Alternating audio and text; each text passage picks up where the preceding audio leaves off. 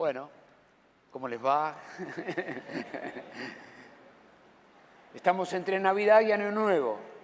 Y recién, eh, eh, si nos ponemos a repasar, eh, es como que tenemos la Navidad encima y, ya nos acercamos a, la, agenda de, lo que es comenzar un año nuevo.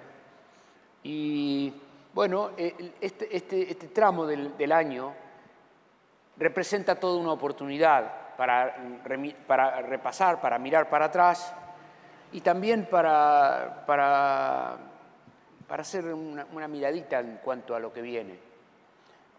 Eh, no vivimos un tiempo normal. Estamos juntos transitando la historia en un tramo de la historia eh, que todos nos damos cuenta que es, un tramo complejo, eh, distinto.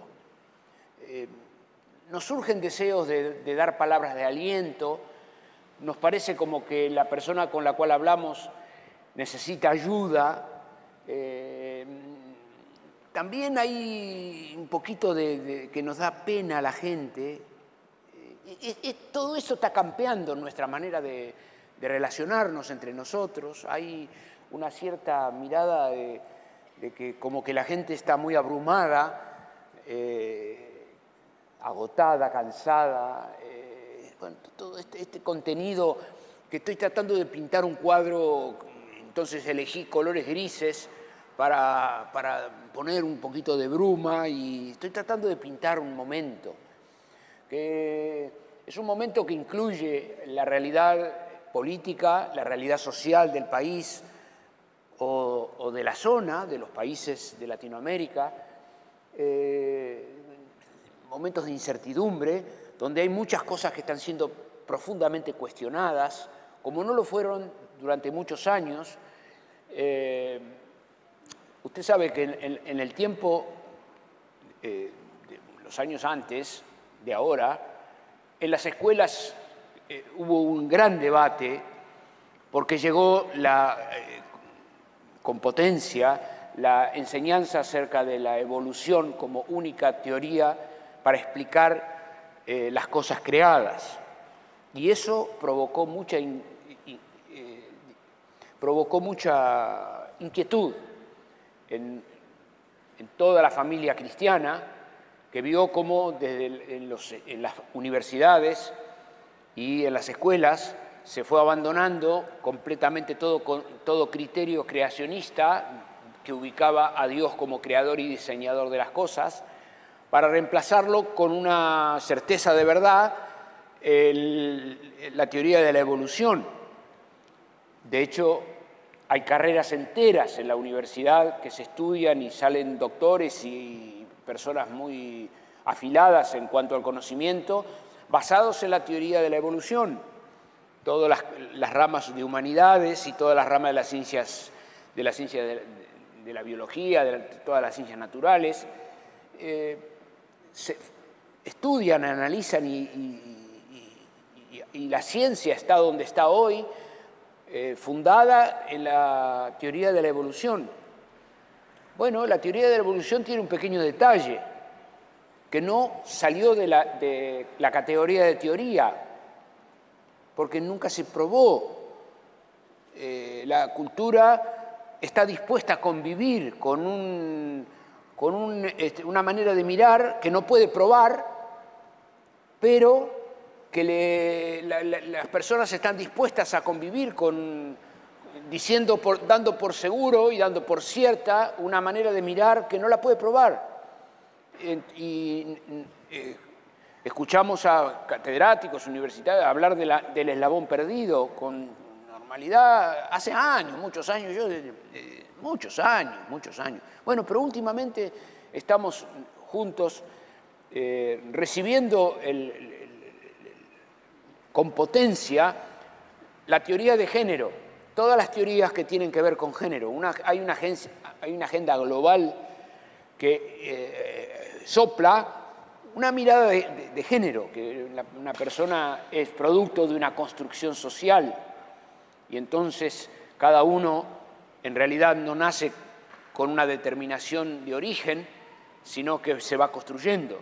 Y si yo me percibo eh, varón, seré varón, si me percibo mujer, seré mujer, puedo ir por el país con un documento que tiene una X en el lugar de, mi, de mi sexo, y esto es parte de lo que la cultura que compartimos está dispuesto a creer y está dispuesto a, que se enseñe en las escuelas, como está comenzando a ocurrir y sin duda va a ocurrir con mucho mayor potencia el año próximo y en, los años subsiguientes, de modo que una persona se puede auto, autopercibir un delfín o, un elefante y definirse así. Y nosotros juntos estamos en una sociedad inteligente, entre gente que tiene mucho, mucho avance científico y, está dispuesta a convivir con eh, teorías que no puede probar, que no las puede dar por seguras, pero las toma como, con, certeza de verdad, como para construir todo un discurso y toda una manera de mirar y toda una manera de, analizar y de juzgar. es el mundo que compartimos. Es un mundo que le atribuye a la fuerza humana, a la inteligencia humana, al conocimiento humano, todo. Este, y esto no es, algo, nuevo, sino que es algo que viene de la historia y cada uno en su profesión y cada uno en el campo que se ha desarrollado ha ido encontrándose con estas miradas y las consecuencias de estas miradas y los docentes están analizando esta y, los ingenieros están analizando aquella otra. Lo cierto es que en medio de todo este, de este eh, mundo de las ideas y de las filosofías, apareció un monje hace 500 años que se llamó Martín Lutero. Y el monje Martín Lutero encontró en la palabra de Dios a Pablo diciendo, porque por gracia son salvos por medio de la fe. Y esto no es de ustedes, porque es un regalo de Dios. Y Lutero vivió una transformación en su, en su, vida y él cambió completamente su manera de, de, vivir la Navidad y de vivir el Año Nuevo. Y eh, en un día la historia cuenta que Lutero se despertó a la realidad de que Dios tenía un mensaje para él que era un mensaje singular que lo afectaba y Lutero se transformó en un, en un antes y un después en la vida religiosa del mundo entero. Después de la reforma protestante del, del 1600, del 1500, ocurrió una reforma en Inglaterra que fracasó, ocurrió en el 1700 una reforma en Estados Unidos que prosperó, que consolidó a Estados Unidos, y luego tuvimos 20, 30 años más adelante la reforma eh, eh, en Francia, que era una reforma justamente antagónica a la norteamericana, y entonces si esta era una reforma que se inspiraba en la Biblia, eh, en, Francia se dio una reforma humanista, abiertamente humanista, con Rousseau y, y los filósofos de su día dándole al hombre la centralidad de la historia. De modo que Estoy hablando de cosas que pasaron hace 400 años atrás, que hay una mirada en el mundo que eh, impulsó Occidente, que brotó de la reforma protestante, que llegó de la mano de Lutero a la, corona inglesa y luego fracasado el, avance en Inglaterra, eh, prosperó en Estados Unidos y por años Occidente avanzó todo lo que avanzó en cuanto a derechos humanos, en cuanto a, conceptos de justicia, en cuanto a la abolición de, la esclavitud, en cuanto a la, igualdad de trato del sexo, igualdad de tratos de sexo, en, cuanto al voto universal, en cuanto a la educación universal. O sea, la reforma protestante le ha dado a Occidente eh, un desarrollo que no se registra en la historia anterior, porque cuando hablamos de la reforma estamos hablando del 1500, de 1500 para atrás, cualquiera que le gusta la historia sabe que son años de oscuridad, oscuridad, oscuridad, escaso derecho humano, por supuesto que no hay república, el concepto de la república es un hecho que nace de la reforma, porque la reforma habla acerca de la pecaminosidad del corazón humano y entonces la pecaminosidad del corazón humano necesita de la división de poderes del Estado para que el, poder no esté en una sola persona porque el poder corrompe y si una persona tiene el poder absoluto se va a corromper absolutamente. De modo que a consecuencia de ese criterio que surge en la reforma, surge la necesidad de, dividir el poder ejecutivo del legislativo del judicial para que haya equilibrio de poderes y que nadie se arrogue eh, mayorías que corrompan a la cultura. Muy bien, nosotros estamos en estos tiempos eh, bueno, bueno, tengo que terminar diciendo que del otro lado de la Revolución de Francia surgió eh, a un señor que se llamó Karl, Marx. Karl Marx lo vinculamos con Rusia, pero Karl Marx vivió en Francia y escribió sus libros y sus ideas en Francia a la sombra de la Revolución Francesa.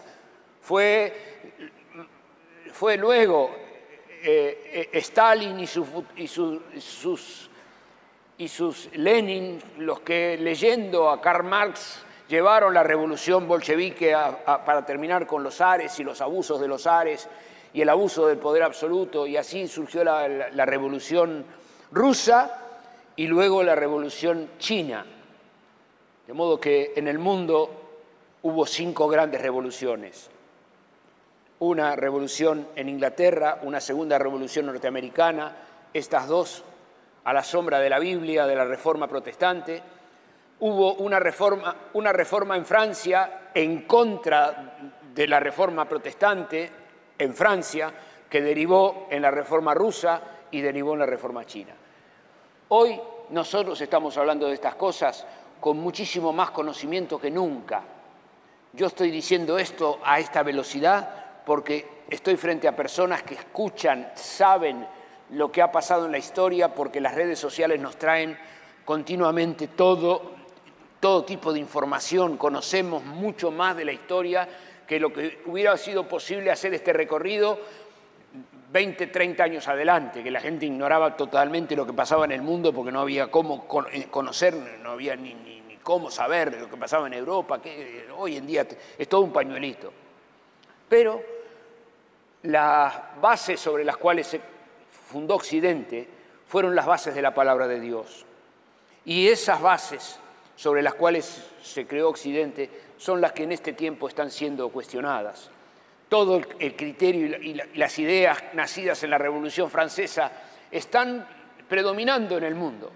Y todas las novedades que estamos escuchando ahora con ideas globalizadas reconocen su origen en lo que pasó en su día en Francia, que después derivó en, la, Revolución Rusa, que terminó, como todos saben, en el año 89 cuando cayó el muro de Berlín.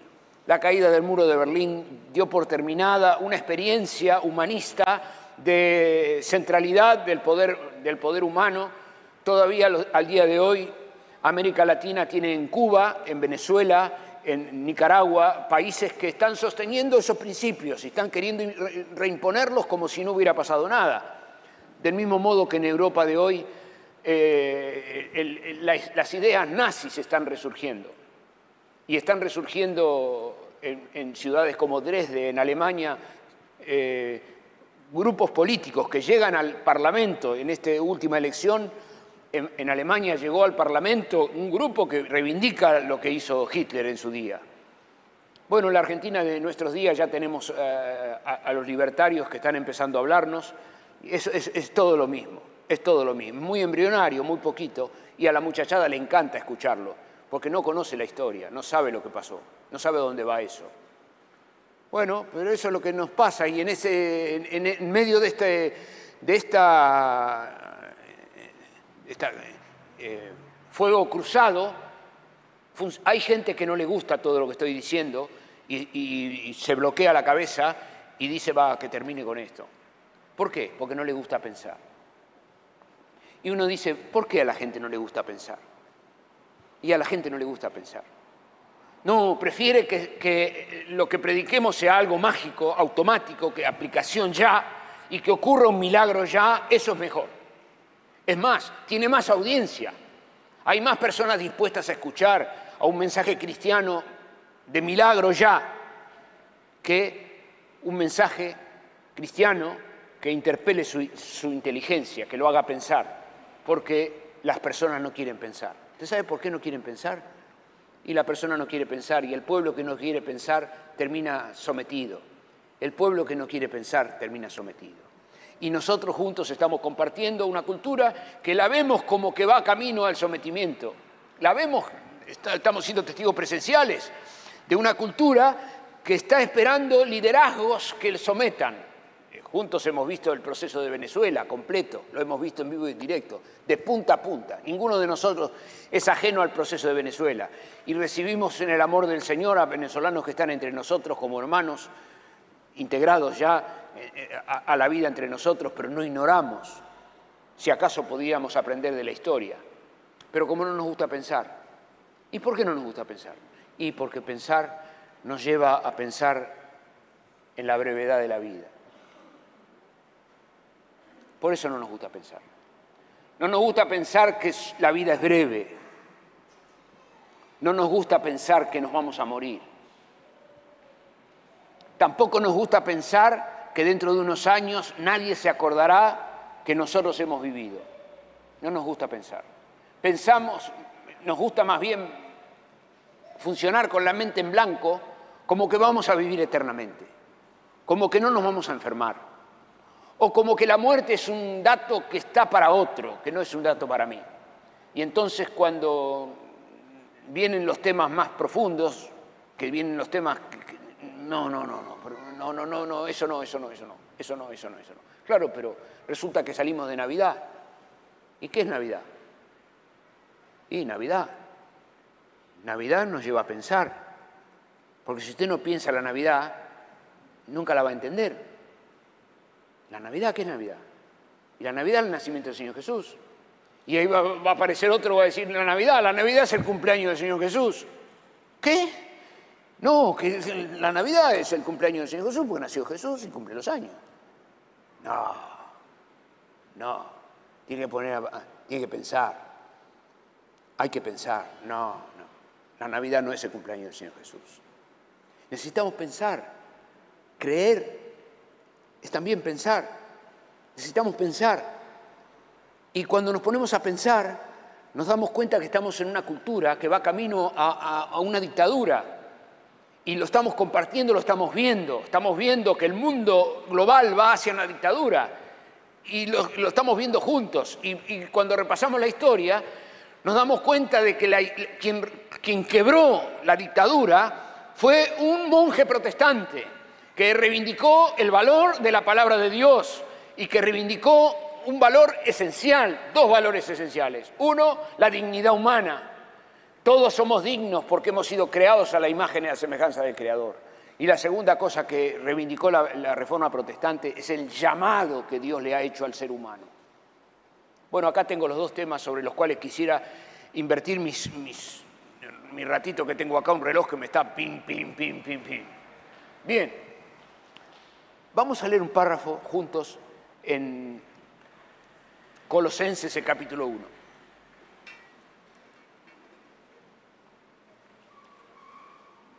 Y el apóstol Pablo a Colosenses está eh, alentando y está fortaleciendo y está guiando a un pueblo que está en una cultura, a un pueblo en minoría, en una cultura pagana. El pueblo de Colosas es una, iglesia, digámoslo así, es una iglesia linda, sobre la cual el apóstol Pablo está cómodo, se alegra, la carta a los colosenses no es una carta que tenga mucho reproche o cosas que corregir. No, el apóstol está, acompañando a los hermanos y les escribe para fortalecerlos en, en la fe y para eh, darles guía.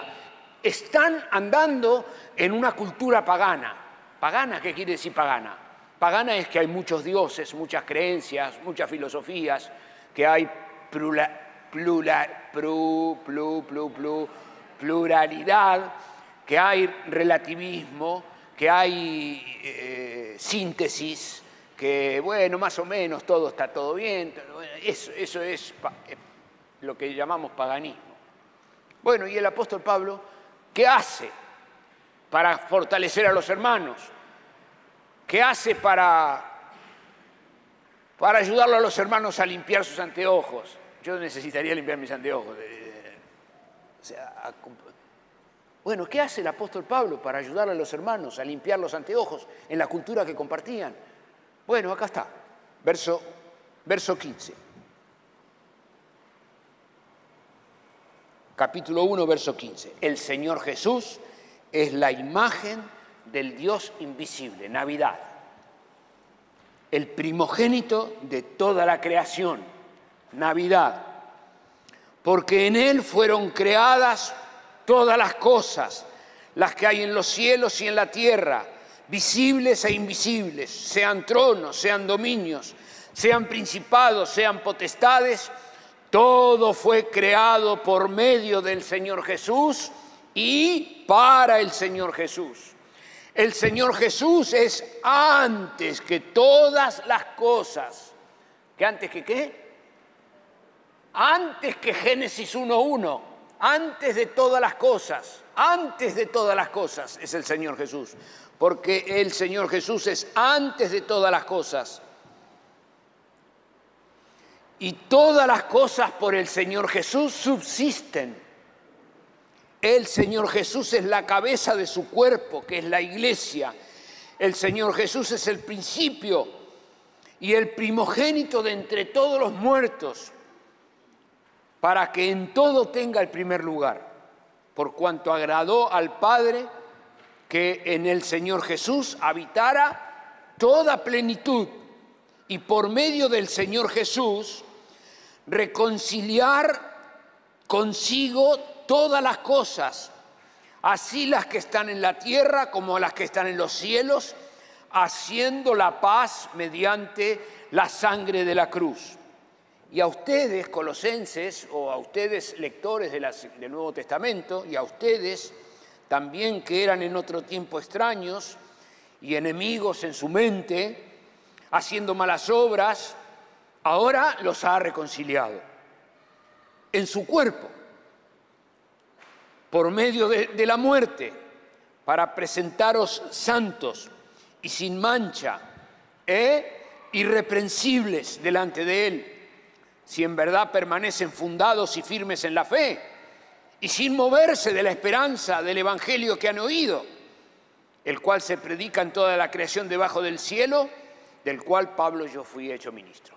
O sea que aquí el apóstol Pablo está hablando con una comunidad con la cual está cómodo y le dice, mire, hay una pequeña condición, que ustedes se permanezcan, permanezcan firmes en lo que han creído, que los fundamentos en los cuales ustedes han construido su, su conocimiento de la vida y sus eh, explicaciones de la realidad ustedes se mantengan firmes, se mantengan firmes en la certeza de que, bueno, que, hemos nacido en pecado y que de tal manera nos amó Dios que envió a su Hijo a Jesucristo al mundo a, a morir por nosotros, mandó a quien es el Señor Jesús, este, este, el primogénito de todas las cosas, nació en Navidad, se manifestó en Navidad, no cumple años el Señor Jesús en Navidad, no, el Señor Jesús es antes de eso es desde la eternidad y por los siglos de los siglos. Estamos frente a la persona de Dios, nacida en Navidad, venida al mundo en Navidad. Muy bien, ¿y qué? ¿Y qué le dice el apóstol Pablo a los colosenses? Y que la clave, la clave es permanecer firme. ¿Cómo? Que la clave es permanecer firme. Y alguno puede decirme, no, pero mire, la clave sería que se apacigüen las tormentas y los vientos y las filosofías. La clave sería que el país cambie, la clave sería que la ciudad cambie, la clave sería que en las próximas elecciones haya un resultado de esta forma o que en las próximas elecciones haya un resultado de esta otra forma. Pero así no piensa la Biblia. No, la Biblia no piensa así. La clave no está afuera. La clave no está afuera, la clave está adentro. Esa es la, mirada del apóstol Pablo. La, mirada del apóstol Pablo es la clave está en que permanezcan firmes. En que permanezcan firmes. Estamos arrancando un año nuevo y juntos estamos viviendo una cultura que está viviendo una tempestad de ideas y todos nosotros estamos siendo objeto de las ideas, porque las ideas contrarias al Evangelio, contrarias al cristianismo, están atacando el fundamento de nuestra fe.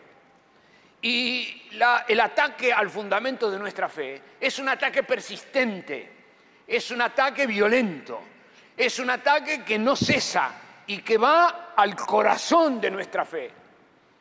Mañana, tarde y noche, por diversos, eh, por diversos eh, medios, nuestra fe está siendo cuestionada.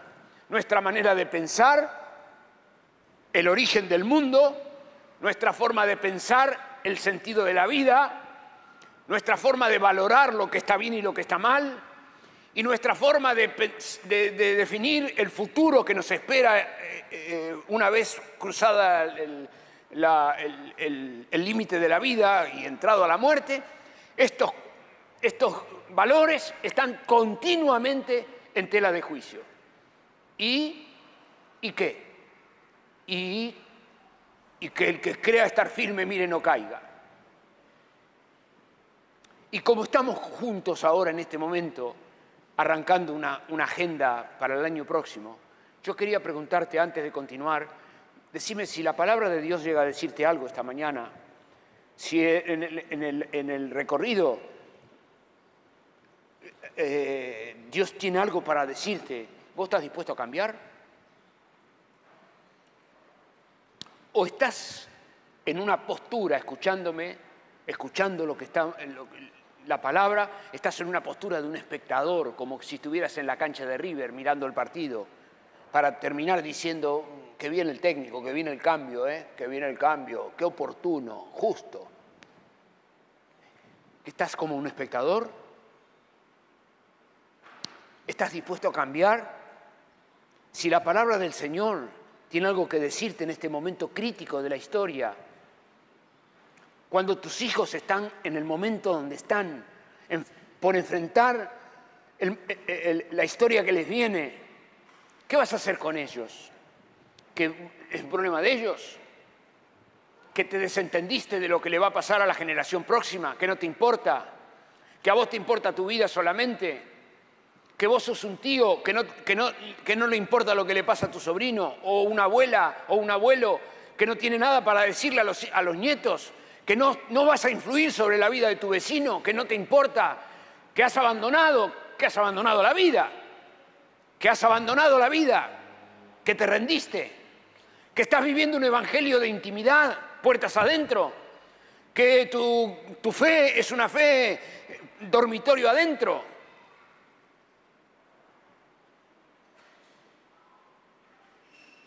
pues viene bien cada tanto ponernos delante de la palabra de Dios y, entender que Dios tiene un plan y que no estamos frente precisamente a un, a un experimento, sino que Dios gobierna el mundo y que la, revelación que Dios ha hecho del Señor Jesús es, es una revelación máxima. En Él, Señor Jesús, está toda preeminencia.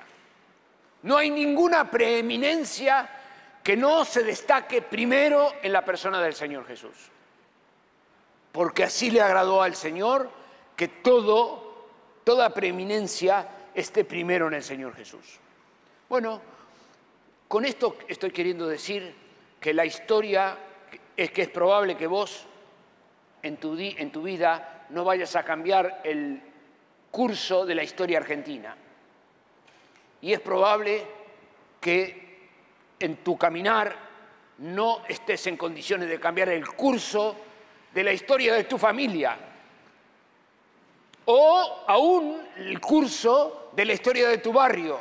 A lo mejor no. A lo mejor no es, no nos es dado ser parte del cambio del curso de la historia universal. Pero hay una cosa que, de la cual podemos estar seguros, y es que Dios tiene un, plan personal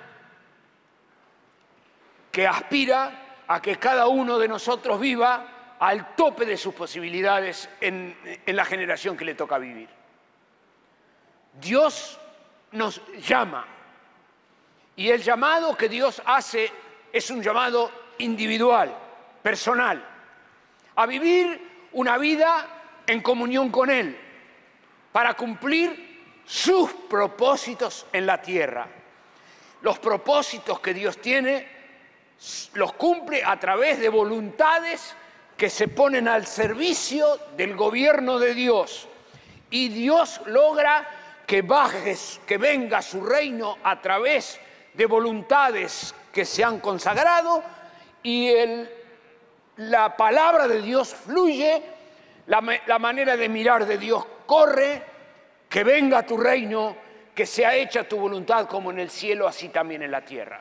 Esto es inocultable, que Dios no espera de nosotros que transformemos lo que le pasa al país, ni al Parlamento argentino, ni a la justicia argentina, ni no, lo único que Dios está esperando es que cambiemos nuestro corazón, que abandonemos nuestras posturas complacientes, que abandonemos esa actitud de ponernos fríos, calculadores, satisfechos de nosotros mismos o derrotados ya, o abandonados ya, o quebrados en nuestra voluntad, incapaces de mover una, una silla en el nombre del Señor.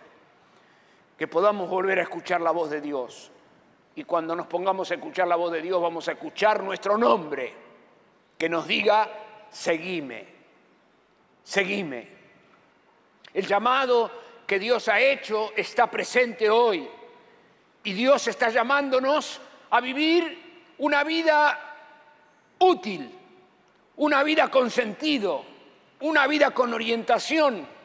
Es una vida que sabe para qué, para qué está y que se levanta a la mañana con un propósito y que en lugar de derivar, derivar, derivar, derivar y ni saber para qué, terminé un año y no sé para qué, o terminar el año y alegrarme por haber logrado objetivos vanos que no cruzan la muerte, que cuando yo me muero se murió conmigo y no habrá memoria de lo que me alegró hoy, porque no hay memoria de mí cuando el Señor me lleve a descansar.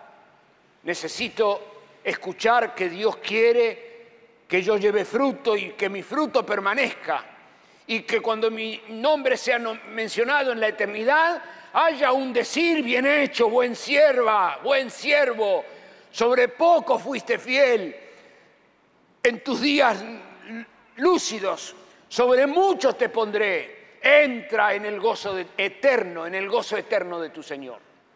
Porque mi hermano, la, el combate que se está librando entre nosotros es lo suficientemente violento como para que cualquier papá que tiene sentido común un papá que tiene sentido común sabe que sus hijos están siendo expuestos a una, a una batalla que empieza en la escuela todos los días cuando la señorita le empieza a decir que él es, que él es eh,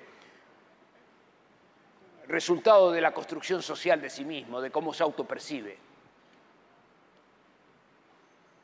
Vamos que el compañerito de tu, hijo se va a autopercibir delfín y el, el otro se va a autopercibir una X. Y eso es lo que... el nivel de confusión que compartirán nuestros hijos y nuestros nietos. ¿Y nosotros como comunidad cristiana? ¿Qué vamos a hacer? ¿Que vos pensás quedarte en esa, en esa postura del que mira por el balcón? ¿Y vos crees que así se hace el reino de los cielos? ¿Es así? Que resulta que yo no voy al GC porque no me vacuné.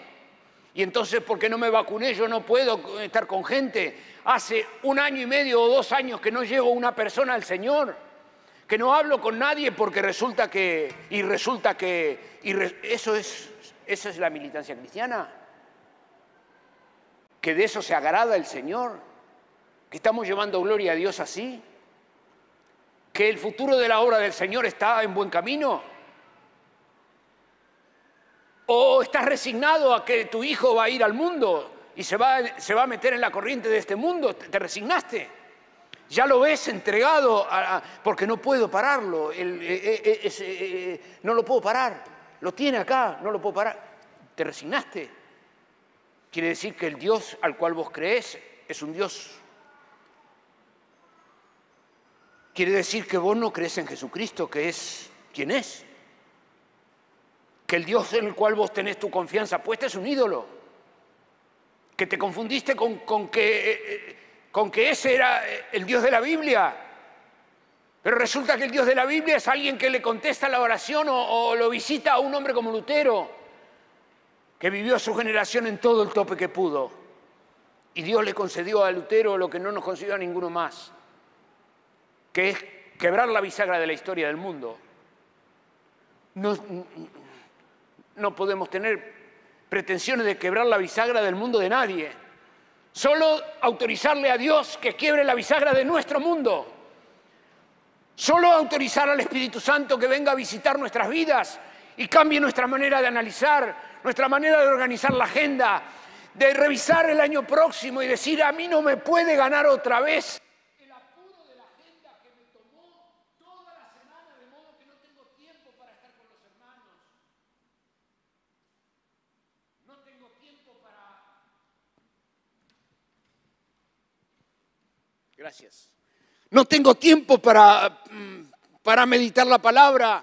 Estoy con una agenda a toda velocidad porque la cultura me agregó, me agregó, me agregó, me agregó, me agregó, me agregó. No tengo tiempo para estar en un tiempo de compañerismo. Y ahora estoy próximo a arrancar un año nuevo y que vamos a vivir, vas a vivir el año que viene igual que el año anterior. ¿Y querés resultados distintos? ¿Querés resultados distintos viviendo igual? O sea que vos vas a vivir igual y buscar resultados distintos. Tengo un texto final para leer. Es una parábola. Y las parábolas tienen una gracia que el Señor Jesús usó para meterse en el dormitorio de nuestra casa. Y una cosa es leer un párrafo cargado de teología como el que acabamos de leer del apóstol Pablo a los colosenses. Pero ahora vamos a una parábola. Y la parábola nos va a llevar a, la vida diaria, al lunes, al martes, al miércoles y al jueves también. Y estamos en Mateo capítulo 25. Quiero convidarte a leer, está el Señor Jesús hablando acerca de qué es el reino de los cielos.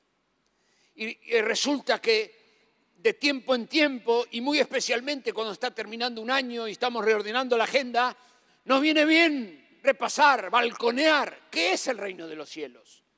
¿Qué es eso del reino de los cielos? Nos viene bien en un momento de circunstancia, cuando estamos conversando acerca del día de mañana, o encomendando un año, o cerrando una, una etapa, eh, darle una repasada a qué llamó el Señor Jesús el país donde manda Dios, el país donde Dios gobierna. ¿Qué es eso? Acá va. Capítulo 25. Entonces el reino de los cielos será, estoy equivocado, arrancamos en el verso 14, por favor, porque el enfoque que estoy buscando es el, enfoque presente del reino de los cielos. Porque el reino de los cielos es como un hombre que yéndose lejos llamó a sus siervos y les entregó sus bienes.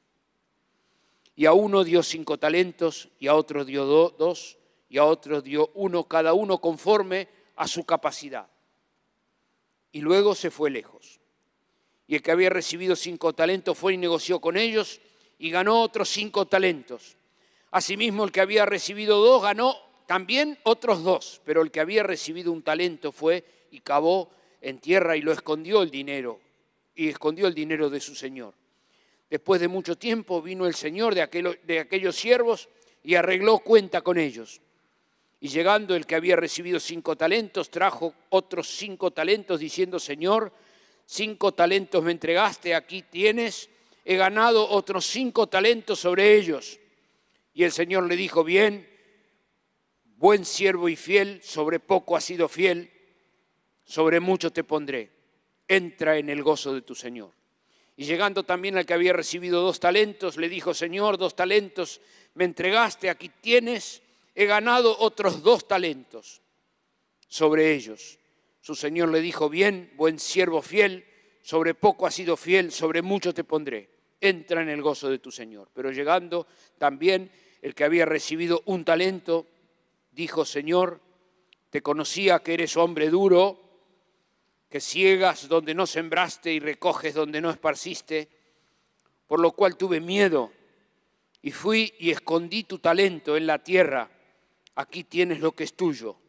Respondió el Señor y le dijo, siervo malo y negligente, sabías que ciego donde no sembré y recojo donde no esparcí, por tanto debías haber dado mi dinero a los banqueros y al venir yo hubiera recibido lo que es mío con los intereses.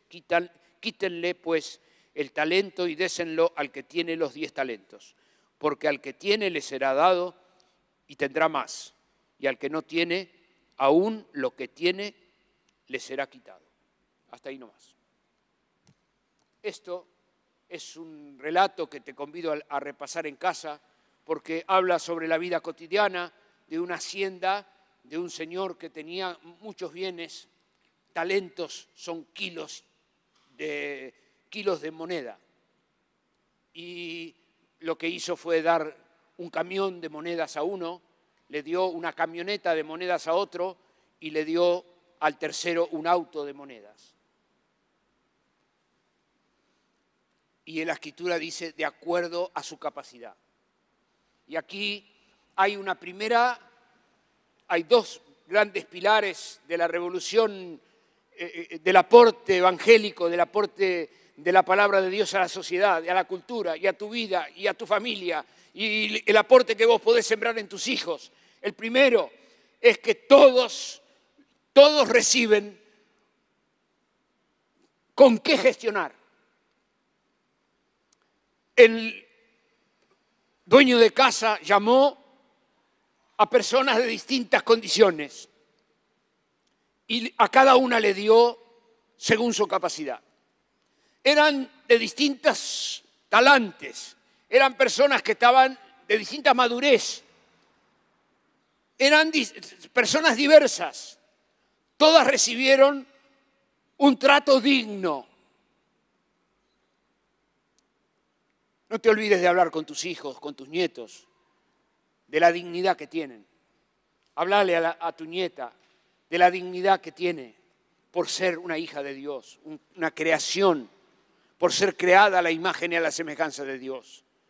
No te olvides de hablar con el adolescente, el preadolescente que, vive en tu casa, que él no se cuida a sí mismo, ni, ni, valora la dignidad que tiene, por lo cual puede sin ningún problema exponerse a malas palabras, a conversaciones feas, a imágenes feas, porque se falta el respeto a sí mismo, se deja que le falten el respeto, participa de conversaciones irrespetuosas, chabacanas, caídas de calidad, simplemente porque se olvidó que Él es digno, creado a la imagen y a la semejanza del Creador. Necesita que el papá y la mamá y el adulto que viva con Él le ayuden despacito a construir la dignidad de su persona, la dignidad de su autoestima, la autoestima que el hijo puede crear solito, lentamente, despacito, en el, en el hecho soberano de que Dios le dio la vida y Dios le dio la oportunidad de estar ahí porque Dios sustenta su vida con la palabra de poder, que ninguno está vivo por voluntad propia, ni ninguno vive porque el hombre lo decide, Ninguno está vivo porque la Revolución Francesa se lo dio. No, todos están vivos por la soberana palabra de Dios que sustenta las vidas y le dan la oportunidad de que tenga la sonrisa que tiene, la alegría que tiene y la tristeza que tiene. Cada uno hemos sido creados a la imagen y a la semejanza del Creador, todos igualmente dignos de trato, de servicio, todos igualmente dignos, nadie se, nadie se merece nada por lo que hace no, las personas reciben el trato que deben recibir por lo que son, por lo que son. Esto es un pilar que te recomiendo no abandones en tu, gimnasia diaria, cotidiana, en tu trato en, el trabajo, en el trato con los compañeros, en el trato con tu jefe, en el trato con los clientes, básico, elemental. Esto es cristianismo puro. Hay una segunda, una segunda virtud que es que todo ser humano que ha llegado al conocimiento del Señor Jesús y que ha entendido que Cristo ha muerto por sus pecados, lo ha hecho por el llamado de la gracia de Dios a su vida. Es Dios que está a la puerta del corazón humano llamando para que si acaso alguno oye y abre la puerta, Dios entra. La vida es una respuesta a un llamado. Y hoy compartimos una sociedad que no tiene propósito, no tiene sentido, que lo predica y lo dice, y lo dice de una manera y de otra, y, lo buscan a un vocero que hable con una voz más grande para decir que la vida no tiene ningún sentido, ningún propósito, que todo comienza el día que, nacemos y muerto el perro se acabó la rabia. Y nosotros compartimos una cultura desesperanzada, sin ningún interés en producir un evento provechoso el día de mañana, porque cada momento es vano en sí y cada momento termina en sí y cada momento es humano en sí y, si querés vivir un momento, ganátelo, hacelo. Just do it. Y si no lo haces, jorobate, porque no lo hiciste. Y, y vivía todo lo que da. Y la publicidad dice acelerá a fondo y hacelo vos. Y si querés ser feliz, ganátelo. Y ganátelo a pulso, sé feliz. Mientras que seas suficientemente joven mientras que seas suficientemente rico y mientras que seas suficientemente saludable, vas a e-, eventualmente poder cumplir con el propósito de este mundo, una sociedad corrupta que derrota a la gente porque no da la medida, no llega a ser lo que el gobierno le promete o el, el Estado le promete o lo que el dirigente le promete, porque están basando toda su mirada en una teoría falsa. Dios es el único que da dignidad y la dignidad que da Dios deriva en un llamado. Y cuando Dios nos llama, nos llama a vivir una vida con sentido, con sentido de eternidad. Es una vida que se construye momento tras momento y la vida que vivo hoy la construyo sobre ayer y sobre anteayer y sobre anteayer y sobre anteayer. Eso es cristianismo, eso es ser cristiano. ¿Qué más? Que cada uno recibió talentos conforme a su capacidad. No va a haber uno que va a llegar a la eternidad y decir, no, no, sabía qué hacer. Yo estuve en la vida, pero viste, viste, yo era muy cuidadoso eh, por respeto a, por respeto a, y por tener en cuenta, ah, ¿quién va a ir al Señor a decir eso? No, no, no, no trasunta de la lectura, que vamos a poder esbozar una excusa acerca de lo que hemos, cómo hemos administrado los bienes, las oportunidades, las fuerzas, la energía que Dios nos dio, los dones del Espíritu que Dios nos dio. ¿Y qué? Y que, y que hay una que hay un llamado, que hay una tarea que cumplir como emprendedor, por favor, el, Señor tenía talentos para dar, le dio un camión de, dinero a uno y le dijo, andá y hacé. ¿Qué? Que no le dio la receta, que el justo vivirá por la fe, que el justo va a vivir creyendo que el Señor le guía. ¿A qué?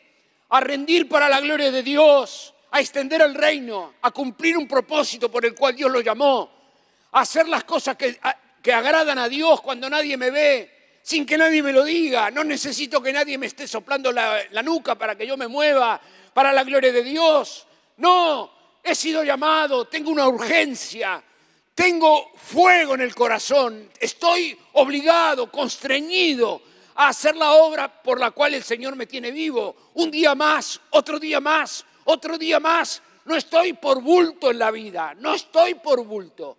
Estoy con una misión y la misión se ha de consumar el día que vuelve el Señor del cielo a llamar a sus siervos a rendir cuenta. que venga el de cinco, que pase. Y pasó el de cinco. Venía temblando. Me dio un camión de monedas. Y yo no sé cómo va a reaccionar mi Señor cuando yo le lleve lo que, lo que hice. Puse lo mejor de mí. Me costó una enormidad. Invertí los mejores años. Lo más gordo de mi vida lo puse para, para servir a mi Señor. Hice otro camión. Y entonces en vez de llevarle un camión que me dio, ahora le voy a llevar dos camiones. El rendimiento de la inversión 100%. ¿Y qué pasó? ¿Y qué pasó? Pasó galardón, pasó, pasó, pasó bien hecho, buen siervo fiel. Bien hecho, buen siervo. ¿Cómo? Hola, hola, ¿estás ahí? Bien, bien hecho, buen siervo ¡Uy, qué palabrita! Esa te la dejo para que la digas vos. No, por lo del cambio, ¿viste? Por lo que hablábamos de si acaso estamos dispuestos a cambiar la agenda, a revisarla críticamente y a decir, no, para, para, para. Bien hecho, buen siervo. ¿Quién dice eso? Y lo dice mi mamá, o mi abuela, o mi suegra, me dice, usted es un buen siervo, ¿eh? Usted es un buen. No, no, es una audiencia, una única audiencia prioritaria que tengo. Es la audiencia de uno que me ve todo el tiempo. Una, audiencia de uno. Bien hecho, buen siervo fiel. Viene que, pase el que pase el segundo. Y ahí viene José María. Señor, me diste dos camiones. Eh, me diste una camioneta, digo. Me diste una camioneta acá vengo.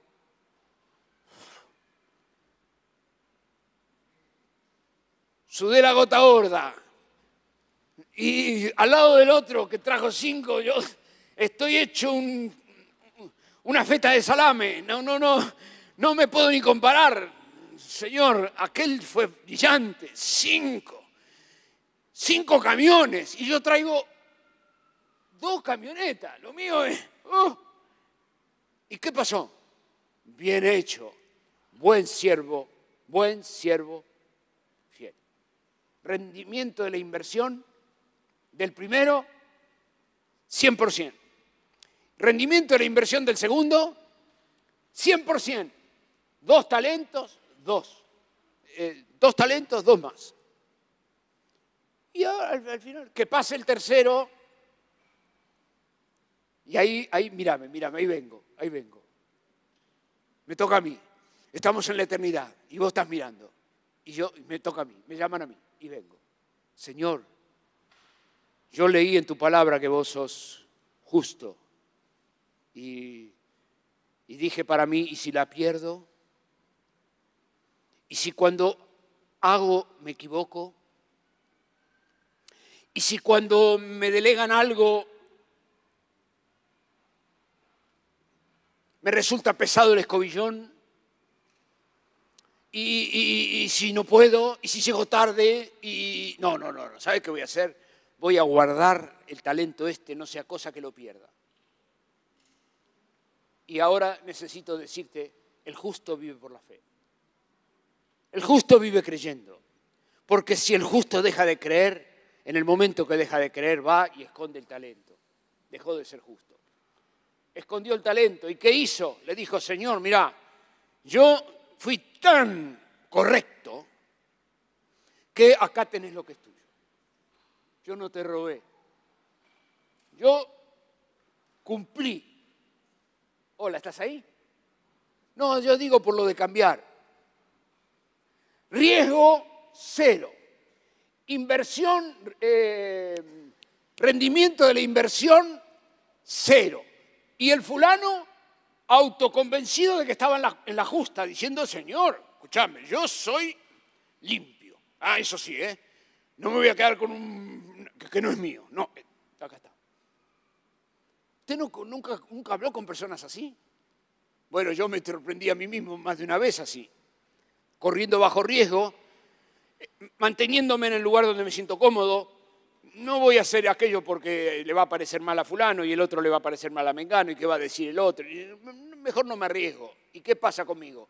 me pasa que mis talentos están, están, sí están, rendimiento cero. Final. Mañana a la mañana vamos a estar todos delante de la presencia del Señor. Dios no nos trata todos igual. Cada uno tiene un trato personal. Y estamos llamados cada uno en la vida a rendir al tope en su, en su andarivel. Y de eso necesitamos darle gracias a Dios. Ahora, cuando estamos por romper filas y salir de aquí y vernos en uno al otro, darle gracias a Dios que no, no, no necesitamos compararnos uno con otro. No, cada uno tiene su llamado, gracias a Dios. Y cada uno tiene encomendada una tarea que cumplir.